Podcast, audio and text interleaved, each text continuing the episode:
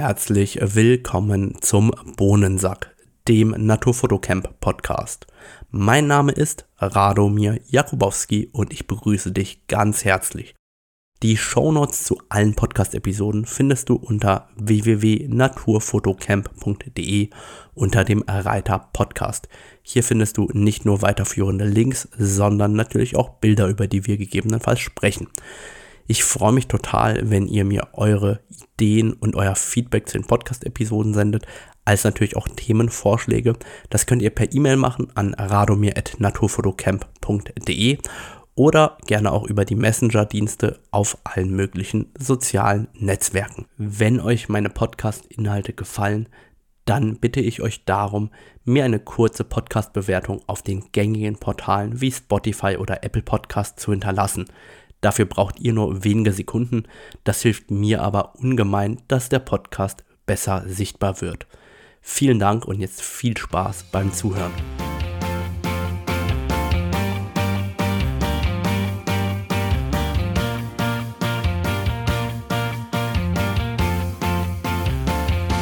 Herzlich willkommen zu dieser aufregenden Episode Naturfoto News. Wer neu dabei ist, es wird super technisch. Wer da keine Lust drauf, der kann jetzt abschalten. Fangen wir an mit einer kleinen Korrektur oder soll ich vielleicht sagen, mit einer aufrichtigen Entschuldigung an die Nikon-User. Nun ja, ich habe das Nikon Z28mm 2.8 als ein DX-Objektiv bezeichnet in der letzten Episode und ähm, das tut mir sehr leid, es ist ein FX-Objektiv. Im Nachgang wusste ich schon, dass äh, es falsch ist und habe gehofft, ihr überhört es, aber nein, irgendjemand hört natürlich immer aufmerksam zu oder auch einige von euch und dementsprechend entschuldige ich mich hier für die Fake News, die ich hier zum Thema Nikkor Z28mm 2.8 von mir gegeben habe. Eine kleine Info in eigener Sache. Es sind für dieses Jahr, glaube ich, noch zwei oder drei Workshop-Plätze frei. Die findet ihr unter naturfotocamp.de unter dem Reiter Podcast. Machen wir einfach weiter, als ob nichts gewesen wäre, und zwar beim Thema Nikon. Und ganz konkret hat Vogtländer für Nikon Z Objektive angekündigt. Das sind ähm, oder Vogtländer generell, für die, die vielleicht Vogtländer nicht so gut kennen. Es ist eigentlich eine Zusammenarbeit zwischen Vogtländer und Cosina. Cosina ist ein äh, japanischer Objektivhersteller und Vogtländer wird hier in Deutschland vertrieben von der Ringfotogruppe und die bauen normalerweise vorwiegend spiegellose Objektive für ähm, das Leica M-System, gleichzeitig auch ein bisschen für Sony und mittlerweile auch für Nikon Z. Und eben für Nikon Z wurden zwei neue Vogtländer-Objektive angekündigt. Und zwar konkret das Super Wide Helia 15mm 4.5. Ein, wie ich finde, sehr, sehr interessantes Objektiv. Ich besitze das selber mit Leica M-Anschluss, habe dort die fest verbaute Streulichtblende abgeschnitten und so erhält man ein sehr kompaktes 15 mm Objektiv mit einem 58 mm Filterdurchmesser. Das heißt, man kann ein super Weitwinkel haben mit ganz, ganz kompakten Ausmaßen. Ist natürlich ein rein manuelles Objektiv ohne äh, Autofokus, ohne Blendensteuerung, ohne alles. Macht aber sehr viel Spaß beim Verwenden, zumindest aus meiner Sicht. Von daher auf jeden Fall eine ganz coole Linse. Und dann hat Vogtländer auch das Nocton 50mm 1.0 für das Z-Mount angekündigt und das finde ich richtig cool denn ich finde, das Nocturne 50 mm Blende 1 ist eben ein Objektiv mit einem sehr eigenen Charakter und deswegen durchaus ein Objektiv, das ich echt spannend finde für die Nikon-Gemeinde. Coole Linse mit 1750 Euro, kein Schnapper und ähm, eben auch ein Objektiv, das sehr, sehr speziell ist, mit einer sehr, sehr kleinen Schärfentiefe. Aber ich glaube, gerade im Porträtbereich wird sich der ein oder andere Nikon-User an der Stelle freuen. Ich glaube, das macht richtig, richtig Laune. Dann gibt es Firmware-Updates äh, von Nikon für die ganzen neuen Z-Teleobjektive, konkret für 400mm 4.5 VR, 400 mm 2.8, 600 mm 4.0 und 800 mm 6.3. Also wer ein neues Teleobjektiv aus dem Hause Nikon hat, der ist herzlich dazu eingeladen, die Firmware abzudaten. Damit wird einfach alles bestimmt noch besser. Ich vermute, dass einfach nur der eine oder andere kleine Bug vielleicht auch mit den neueren Kameras nochmal ausgemerzt worden ist. Es ist auf jeden Fall immer sinnvoll, gerade bei Objektiven nochmal die neueste Firmware zu installieren. Und kommen wir zurück zum Eingangsthema, nämlich zum Nikon Z 28 mm 2.8. Ich hatte nämlich schon angekündigt, dass es eine Entwicklungsankündigung gibt. Und jetzt ist das Objektiv offiziell vorgestellt, nämlich das Nikon Z 26 mm 2.8. Und dieses Objektiv wird beworben mit dem kleinsten und leichtesten Autofokus-Objektiv für spiegellose Vollformatkameras, das jemals gebaut worden ist. Es wiegt jedenfalls nur 125 Gramm, ist ein kleines Pancake, finde ich von der Brennweite 26 mm auf jeden Fall eine spannende Brennweite, 125 Gramm, mega cool, wie leicht das ist, 52 mm Filtergewinde und ein maximaler Abbildungsmaßstab von 1 zu 5,3. Damit richtet sich das Objektiv eigentlich vor allem an diejenigen, die gerne mit einem kompakten Maß unterwegs sein wollen, also Reisefotografen vielleicht, ähm, die, die gerne ein bisschen Street fotografieren oder die, die auch sagen, hey, mit 96 mm ist eine vielseitige Porträtbrennweite untenrum, neben einem kleinen 50er zum Beispiel. Die sind da auf jeden Fall echt gut mit aufgehoben. Kleiner Wermutstropfen für 125 Gramm bezahlt ihr 589 Euro unverbindliche Preisempfehlung. Und dann hat Nikon noch ein Objektiv rausgehauen und zwar das Nikon Z85mm 1.2. Ich selber bin ja als Canon-Fotograf gerne unterwegs mit dem Canon RF 85mm 1.2 und jetzt bringt Nikon eben das Pendant dazu. Die beiden Objektive ähneln sich sehr äußerlich meiner Meinung nach. Das Nikon ist etwas länger, bietet genauso ein 82mm Filtergewinde und ermöglicht einen maximalen Abbildungsmaßstab von 1 zu 9,1.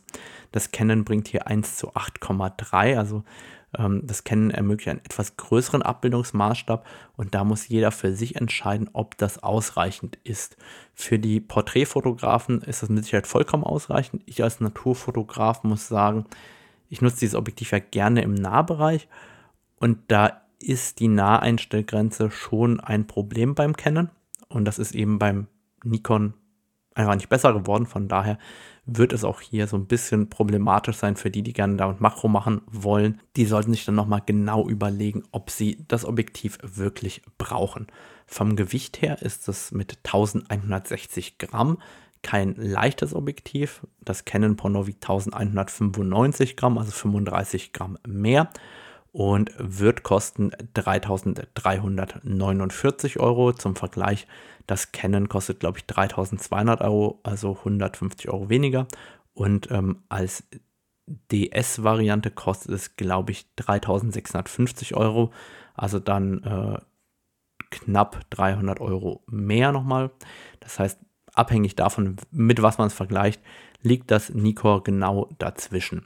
Was mir aufgefallen ist, ist, dass Nikon kein Display mehr verbaut hat. Und das habe ich ein bisschen gewundert, weil Nikon verbaut ja oben auf den Objektiven, bis dato zumindest, bei den hochwertigen Objektiven ein Display, wo man zum Beispiel sich anzeigen lassen kann, die Entfernung beim Fokussieren oder ähnliches.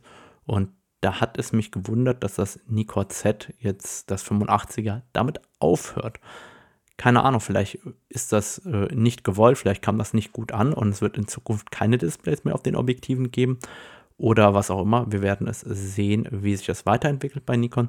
Ich bin mir aber ganz sicher, dass dieses Objektiv optisch grandios sein wird. Einfach deswegen, das ist eine Linse, die ist dafür gebaut, maximale optische Qualität zu liefern. Und ähm, Nikon wird den Teufel tun und das versemmelt haben. Werbung der Sponsor dieser Podcast-Episode ist acfoto.com, der Fotohändler meines Vertrauens. Natürlich werdet ihr bei AC Foto die Neuheiten von Canon, die ich euch gleich vorstellen werde, sofort vorbestellen können. Aber acfoto.com unterstützt auch gerne Naturfotografen und die Naturfotografie. Deshalb richtet AC Foto auch die norddeutschen Naturfototage aus dieses Jahr vom 24.03. bis 26.03. in Waren an der Müritz. Hier findet ihr tolle Vorträge und auch sehr, sehr spannende Workshops, zu denen ihr euch noch anmelden könnt. Gleichzeitig könnt ihr das AC-Foto-Team auch kennenlernen auf anderen Events, wie zum Beispiel auf den Fürstenfelder Naturfototagen im April oder auch auf der Photo Adventure im Mai oder natürlich im Juni beim Horizonte Festival in Zingst. Alle Infos dazu, wo ihr das Team von AC Foto kennenlernen könnt und natürlich auch alles ausprobieren könnt, findet ihr unter acfoto.com unter dem Reiter Messen und Workshops. Wo ich gerade auf die Website schaue, könnt ihr auch noch zwei Reiter weiterklicken auf den Reiter Blog. Da findet ihr immer wieder auch spannende Blog-Einträge von Gastautoren für AC Foto. Und ansonsten kann ich euch nur ans Herz legen, über meinen Affiliate-Link zu AC Foto, den ich gerne in die Show Notes setze, einzukaufen. Dadurch bekommt ihr einen günstigeren Preis und ich profitiere auch davon. Und jetzt zurück zum Podcast. Kommen wir zum großen Elefant im Raum. Canon hat neue Kameras und neue Objektive angekündigt und zwar die Canon EOS R8. Die Canon EOS R8 ist super klein und super kompakt geworden und ist eine Vollformatkamera. Einfach, dass ihr ein Gefühl dafür bekommt, die Canon EOS R8 wiegt 461 Gramm und hat dabei den Formfaktor der Canon EOS RP. Einfach, dass ihr so einen Vergleichswert vielleicht auch habt.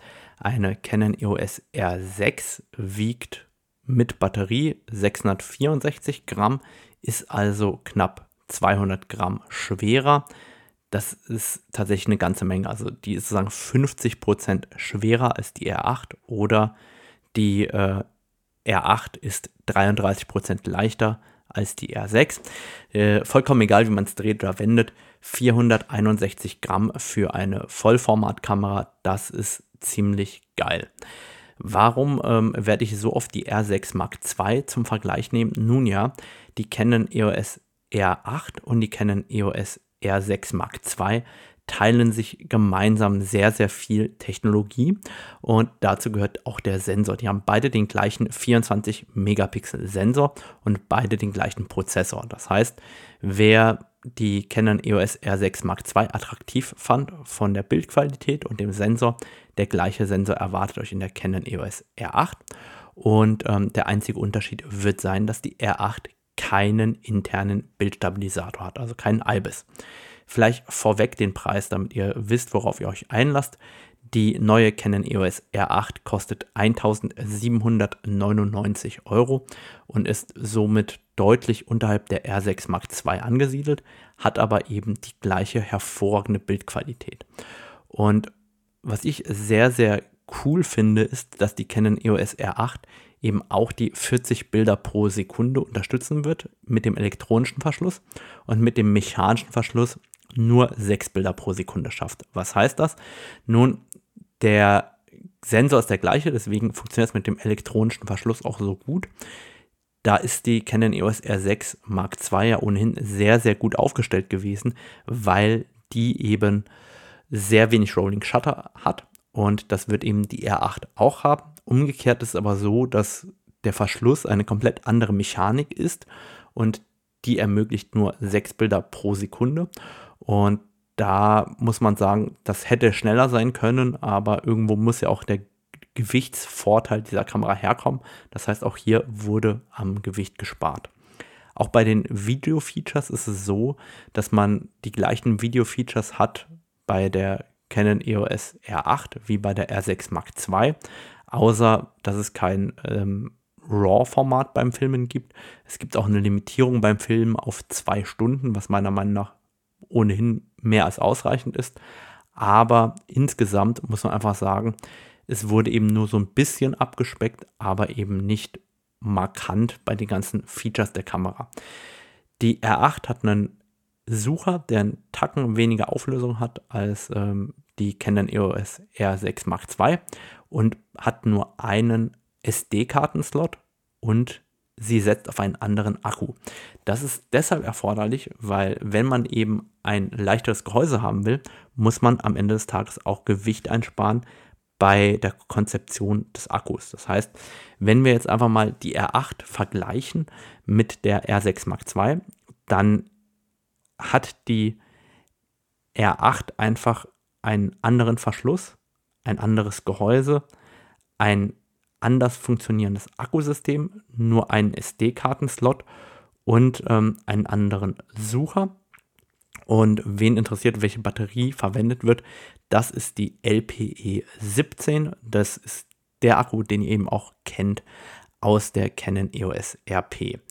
Jetzt ist die Frage, wo wird die R8 angesiedelt? Nun, es ist sozusagen das Einstiegssegment im Vollformatbereich und es ist eben über der RP anzusiedeln, aber eben unterhalb der R6 Mark II. Das heißt, wir haben hier einen semi-professionellen Anspruch, weil die R6 Mark II, die will schon eher in Richtung professionellere Fotografie ziehen, weil die eben auch besser abgedichtet ist. Aber aus meiner Sicht ist die Canon EOS R8, auch wenn die jetzt im Vergleich etwas weniger kann, eine Kamera, die super interessant ist. Warum das? Wir haben den gleichen Sensor, den gleichen Prozessor, den gleichen Autofokus wie den der Canon EOS R6 Mark II. Das heißt, die Kamera ist schnell und bringt eine super Bildqualität. Und das Ganze wird 1799 Euro. Das heißt, wir haben diejenigen, die gerne von einem kleineren Sensor zu einem Vollformatsensor wechseln wollen. Die haben hier riesige Vorteile, was eben günstiger ist. Und diejenigen, die aber ohnehin eine R5, R3 oder sonstiges haben, die können theoretisch eine R8 als Backup-Kamera nehmen. Ich sage bewusst nicht als Zweitkamera. Ich finde, das Bedienkonzept ist eben komplett anders. Deswegen sehe ich die R8 nicht als Zweitkamera, wo man beide Kameras parallel benutzt. Aber wenn man sagt, man fotografiert eigentlich immer nur mit einem Gehäuse und will eine Kamera auf Reisen dabei haben, zum Beispiel, die als Backup-Dienst, wenn die R5 oder wenn die R3 den Geist aufgeben sollte, für den ist ja auch diese Kamera super spannend, wie ich finde. Und da ist es echt ähm, nochmal ein sehr, sehr spannendes Produkt. Umgekehrt könnte man ja auch sagen, hey, äh, warum eine R8, wenn es eine R7 gibt? Die R7 ist ja in einem ähnlichen Preisbereich. Also die R7 kostet ja 1599 Euro, die R8 kostet 1799 Euro. Und die R7 ist eben eine APS-C-Kamera mit 32 Megapixeln. Und da muss man sich halt überlegen, okay, will ich 32 Megapixel auf einem kleinen Sensor haben oder 24 Megapixel auf einem großen Sensor? Da muss jeder für sich entscheiden, was das passendere ist.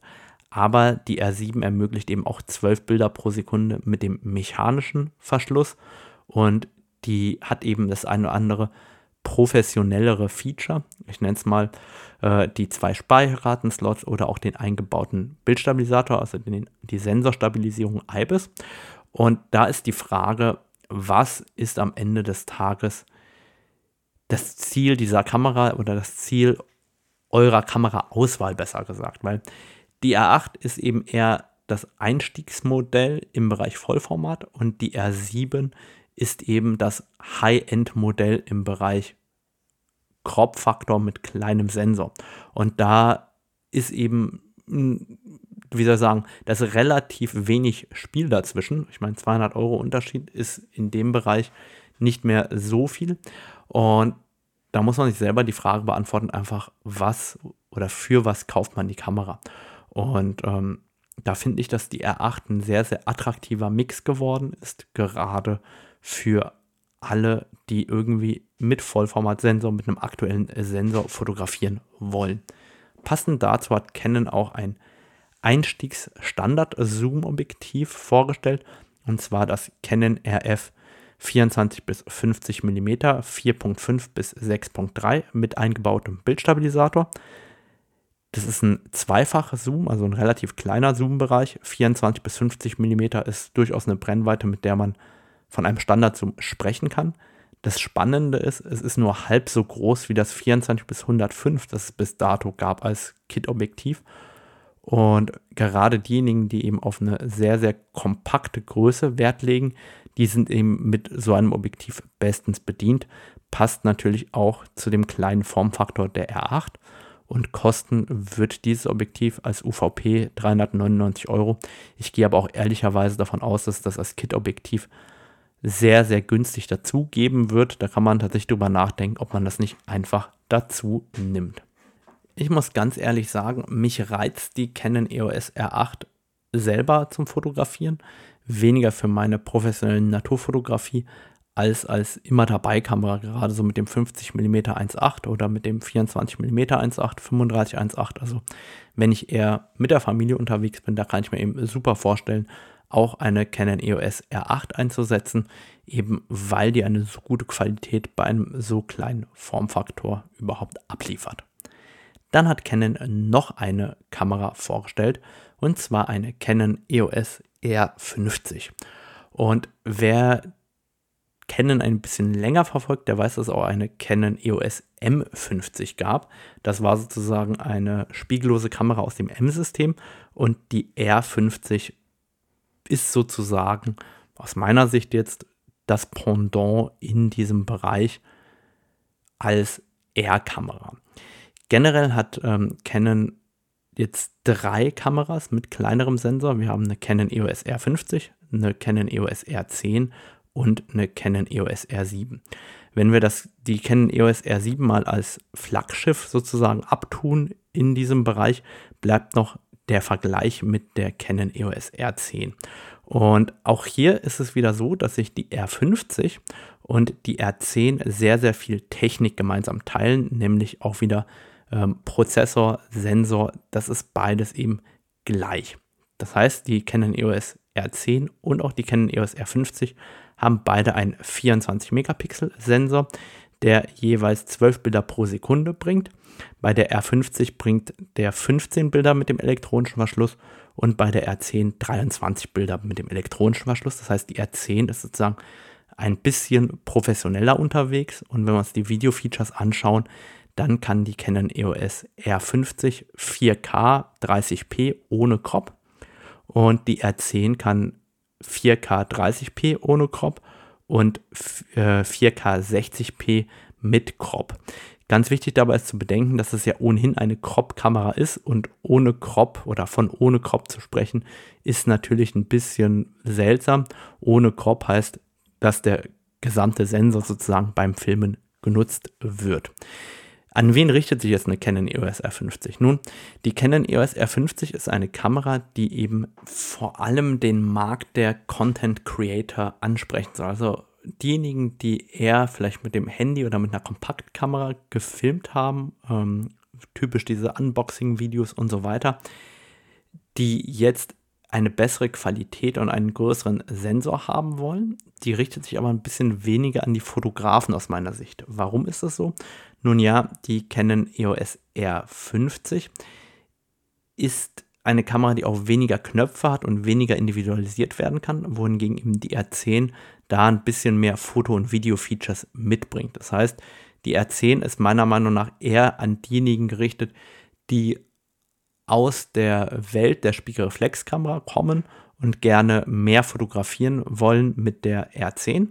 Und die R50 richtet sich eher an diejenigen, die aus einer Welt kommen, wo die Kamera entweder eine Kompaktkamera oder das Mobiltelefon war.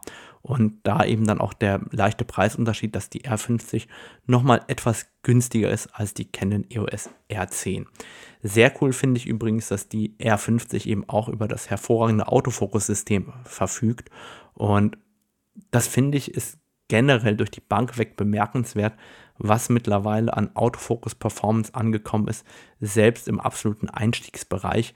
Was da insgesamt inzwischen realisierbar und möglich ist, das finde ich absolut äh, beeindruckend für mich selber. Jetzt, wo ich so darüber nachdenke, sollte man vielleicht noch erwähnen, dass die Canon EOS R50 einen Sucher hat. Ich weiß, jetzt werden die Leute sagen, wie einen Sucher oder ihr Hörer, ihr seid ja viel professioneller unterwegs.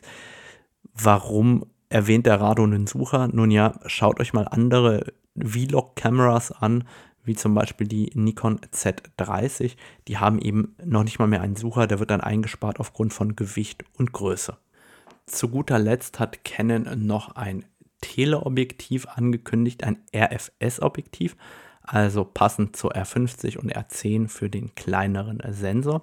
Und zwar konkret ein RFS 55 bis 210 mm, Blende 5 bis 7.1 mit Bildstabilisator was soll ich sagen? Also ich springe da jetzt nicht aus dem Höschen, ihr merkt das selber. Ich persönlich weiß nicht, was ich mit diesem Objektiv machen soll. Es ist eben das Pendant zum EFS 55 bis 52 mm Und ähm, da geht es natürlich darum, möglichst günstig auch mal in den Telebereich vorstoßen zu können. Dafür ist das Objektiv mit Sicherheit gut geeignet. Ähm, ich kann aber relativ schlecht beurteilen, wie die optische Qualität ist, weil ich das Objektiv noch nicht in der Hand hatte. Von daher kann ich einfach nur sagen, das ist das Objektiv. Wenn ihr euch dafür interessiert, schaut am besten vielleicht auf YouTube vorbei. Der andere oder andere YouTuber wird da bestimmt einen Test veröffentlichen. Dann lasst uns rübergehen zu Sigma. Bei Sigma gibt es einige Neuerungen und das Allerwichtigste, Sigma hat neue Firmware-Updates für die FP und die FPL-Kameras. Wer die Kameras nicht kennt, der braucht auch kein Firmware-Update. Es sind alles videofokussierte Updates, also da geht es vor allem um die Videofähigkeiten dieser Kameras. Ich finde ja generell diese Kamera von Sigma sehr innovativ von dem, was sie bringt und freue mich, dass es da ein Update gibt, auch wenn ich die nie besitzen werde oder nie besessen habe. Ähm, einfach für die Hörer, die so einen Exoten haben, es gibt eine neue Firmware. Dann hat Sigma das neue 60 bis 600 mm Blende 4.5 bis 5.6 DGDN OS angekündigt für Leica und Sony. Nun, ähm, wie der Name DGDN schon ankündigt, ist es eben ein Objektiv, das für die spiegellosen Kameras entwickelt worden ist und OS steht dafür, dass es einen Bildstabilisator gibt. Was ich total spannend finde, ist die Makrofähigkeit dieses Objektives, denn bei 200 mm Brennweite wird ein Abbildungsmaßstab von 1 zu 2,4 erreicht. Das heißt, damit könnte man schon größere Insekten halbwegs formatfüllend abdichten. Das finde ich gerade für so einen Superzoom sehr, sehr spannend. Warum sage ich Superzoom? Nun ja, 60 bis 600 mm, das ist ein zehnfach Zoom ist es abgedichtet. Und was ich richtig cool finde, ist, dass ähm, der Stativfuß direkt AK-kompatibel geliefert wird. Das heißt, man braucht keine Schnellwechselplatte mehr da drin. Was mir auch sehr, sehr gut gefällt an dieser Stativschelle ist, dass die schön einrastet. Das heißt, wenn man ins Hochformat dreht, gibt es eben bei 90 Grad ein leichtes Klicken. Das sorgt dafür, dass man weiß, dass man sauber arretiert im Hochformat. Das Objektiv hat aus meiner Sicht einen sehr, sehr großen Nachteil und das ist eigentlich Gewicht und Größe. Das Objektiv hat einen Filterdurchmesser von 105 mm. Damit ist es eben für den klassischen Landschaftsfotografen, der gerne mit Polfilter, mit Graufilter und so weiter arbeitet, sehr, sehr schwierig, Filter zu bekommen überhaupt in einer sinnvollen Qualität und Preis. Das äh, finde ich persönlich nicht ganz so schön und dann kommt dazu das Gewicht, weil das 60 bis 600 mm ist halt so ein Objektiv, das hätte ich gerne so nebenbei dabei. Und das wiegt eben zweieinhalb Kilo. Und zweieinhalb Kilo, das ist aus meiner Sicht eine ganze Menge. Einfach zum Vergleich, das 400 mm von Canon wiegt eben nicht mehr so viel mehr mit 2,87 Kilo, glaube ich, wenn ich es richtig im Kopf habe. Und ähm, da kann man einfach nur sagen, es ist die Frage, was man damit machen will. Also braucht man das Zoom-Objektiv oder braucht man eher eine Festbrennweite? Ich finde halt eben 2,5 Kilo für so ein Objektiv echt sehr, sehr viel. Kosten wird der Spaß 2400 Euro. Das heißt 2400 Euro bei einem 2,5 Kilo Objektiv. Das sind ungefähr 100 Euro pro 100 Gramm. Beim Canon 400 mm 2.8 komme ich auf einen Grammpreis, auf einen 100 Gramm Preis von 433 Euro pro 100 Gramm. Von daher ist das Sigma natürlich auch an der Stelle günstiger. Das war jetzt so ein kleiner Spaß am Rande für die, die es nicht herausgehört haben. Dann hat Sigma noch ein neues 50 mm Objektiv angekündigt und zwar konkret das Sigma 50 mm 1,4 DGDN Art für Sony und für Leica. Wieder DGDN und Art für die hochwertigste Serie. Das Objektiv wird 670 Gramm wiegen und Sigma wirbt damit, dass es von vornherein neu entwickelt worden ist ähm, und eben für spiegellos konzipiert worden ist und deswegen so klein, leicht und kompakt ist. Und ich musste so ein bisschen schmunzeln, weil wenn ich an das alte Canon EF 50 mm 1,4 denke, das war zwar optisch nie besonders toll, das hat aber 270 Gramm gewogen und hier wird bei einem 670 Gramm Objektiv, das also mehr als das Doppelte wiegt, damit geworben, dass es besonders klein und leicht ist. Nun ja, ich bin mir nicht so sicher.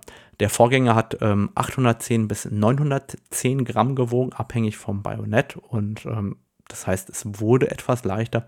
Es ist aber immer noch mit 670 Gramm jetzt kein Leichtgewicht. Ein maximaler Abbildungsmaßstab von 1 zu 6,8 ist möglich und man hat ein 72 mm Filtergewinde. Ich muss dazu sagen, 50 mm 1,4 ist eben eines der Objektive, die, glaube ich, für ganz, ganz viele Fotografen super spannend sind, die gerade Menschen fotografieren. Und da ist dieser Kompromiss, glaube ich, mit dem Gewicht einzugehen, vor allem vor dem Hintergrund, dass es mit Sicherheit optisch ein grandioses Objektiv sein wird. Man muss wohl oder übel sagen, dass die Sigma Art Objektive, gerade die neuen, alle optisch hervorragend sind und ähm, der Spaß wird 950 Euro kosten.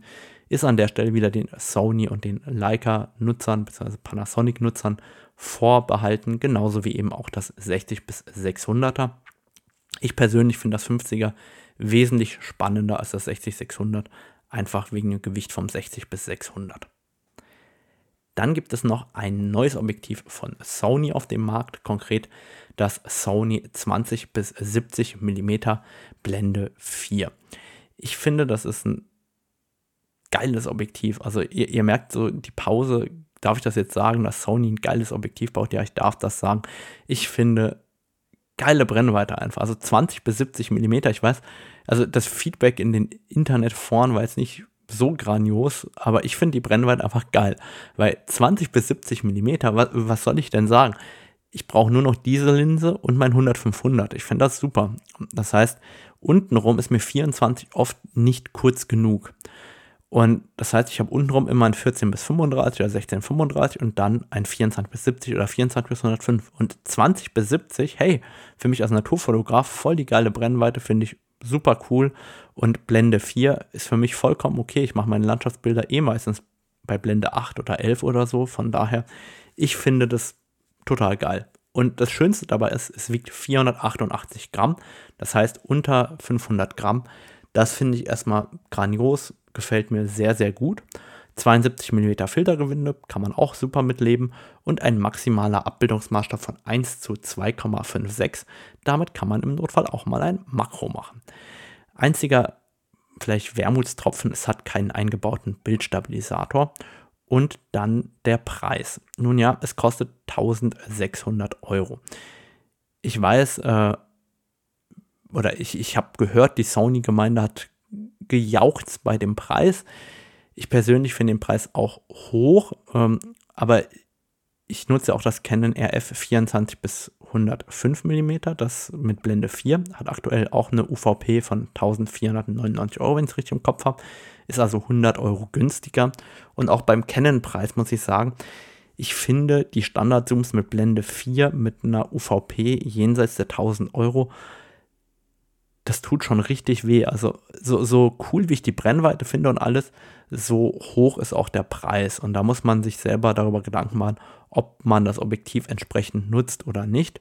Ähm, aber wer eben, wie ich sage, die Brennweite ist super und es erleichtert meinen Alltag, dann kann man durchaus auch darüber nachdenken, genau dieses Objektiv zu kaufen was gibt es sonst so an News? Und da gehe ich jetzt weg von der Fotoindustrie hin noch zu Apple. Warum das? Nun ja, viele Kreative arbeiten nun mal mit Mac und äh, Mac hat eben einen neuen Mac Mini, ein neuen, neues MacBook Pro 14 Zoll und ein neues MacBook Pro 16 Zoll angekündigt. Ähm, ich selber arbeite ja auch mit dem MacBook Pro 16 Zoll und die Neuerung, die tatsächlich hier gekommen ist, ist der neue M2-Prozessor. Bis dato war man ja unterwegs mit M1 Pro und M1 Max und jetzt kann man eben einen M2 Pro und einen M2 Max bekommen in den MacBooks und das ist natürlich ein Fortschritt in der Geschwindigkeit.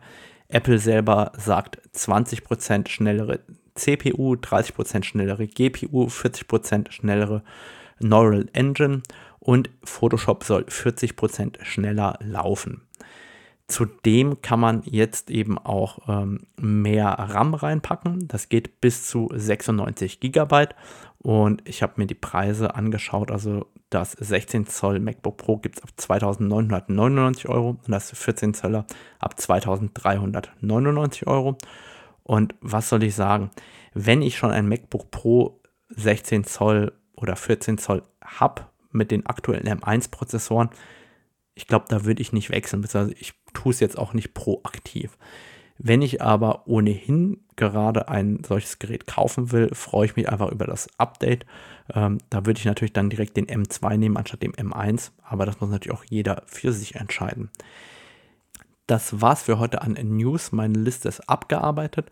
Ich bedanke mich dafür, dass ihr zugehört habt. Nehmt euch vielleicht nochmal ganz kurz Zeit und gebt mir 5 Sterne auf Spotify oder 5 Sterne bei Apple Podcast und schreibt kurz dazu, warum ihr gerne den Bohnensack hört. Vielen Dank fürs Reinhören und einen schönen Tag, schönen Abend oder wann auch immer ihr mir zugehört habt. Tschüss!